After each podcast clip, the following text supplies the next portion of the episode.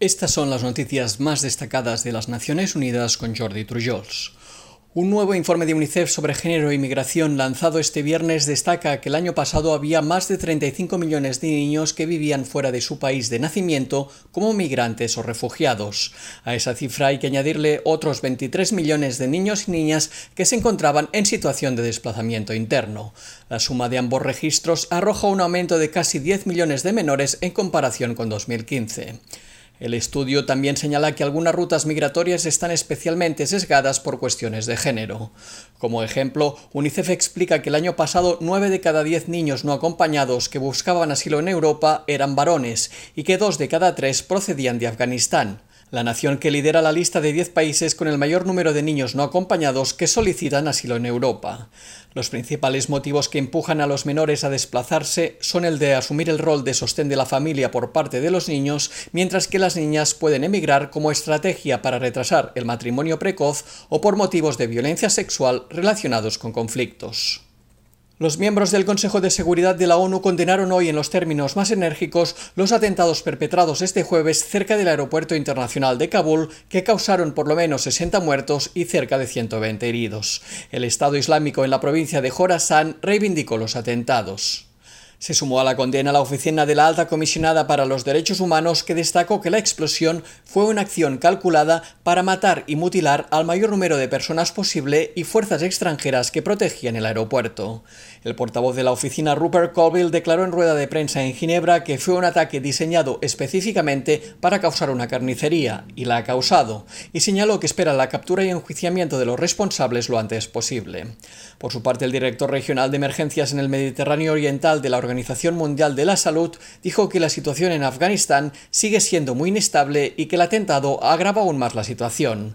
Rick Brennan indicó que las necesidades humanitarias en todo el país son enormes y van en aumento con más de 18 millones de personas necesitadas en un contexto de hambre, sequía, conflicto y COVID-19.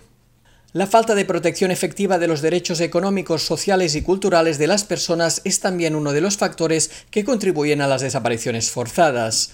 Así lo afirman el Comité y el Grupo de Trabajo de la ONU contra las Desapariciones Forzadas con motivo del Día Internacional de las Víctimas de esta violación de los derechos humanos. Los expertos destacan que las personas que viven en situación de pobreza o con discapacidad, las que viven marginadas, las migrantes o las que habitan en zonas con escasa o nula presencia de instituciones estatales están expuestas a un mayor riesgo de desapariciones forzadas. Los especialistas instan a los estados a abordar el hecho de que las desapariciones forzadas ponen a familiares y allegados en una posición muy difícil, especialmente cuando la persona desaparecida es el sostén de la familia.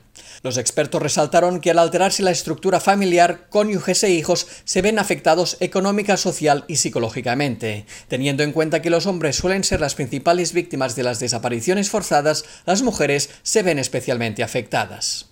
La secretaria ejecutiva de la Comisión Económica para Europa resaltó hoy que siguen aumentando los impactos sociales, ecológicos y económicos negativos de los incendios forestales en los paisajes. Olga Algayerova recordó que aunque los incendios forestales forman parte natural de muchos entornos y son cruciales para eliminar la maleza muerta, restaurar los nutrientes y regenerar los suelos, aumentarán en gravedad y tamaño y se extenderán mucho más allá de la temporada de incendios habitual. Algayerova indicó que si queremos alcanzar los objetivos climáticos establecidos en el Acuerdo de París, debemos tener en cuenta el riesgo de incendios forestales al gestionar los bosques existentes y planificar las actividades de plantación de árboles a gran escala. Al mismo tiempo, abogó por la restauración de los humedales y destacó que las amenazas a las que se enfrentan los bosques solo pueden resolverse mediante la cooperación internacional. Pero para poder prestar todos estos servicios esenciales, el ecosistema debe ser lo suficientemente resistente como para hacer frente a retos como los incendios. La restauración del paisaje forestal puede ser una herramienta eficaz para aumentar la resistencia de los bosques y reducir los efectos negativos de los incendios forestales, aseguró Algayerova. Y hasta aquí las noticias más destacadas de las Naciones Unidas.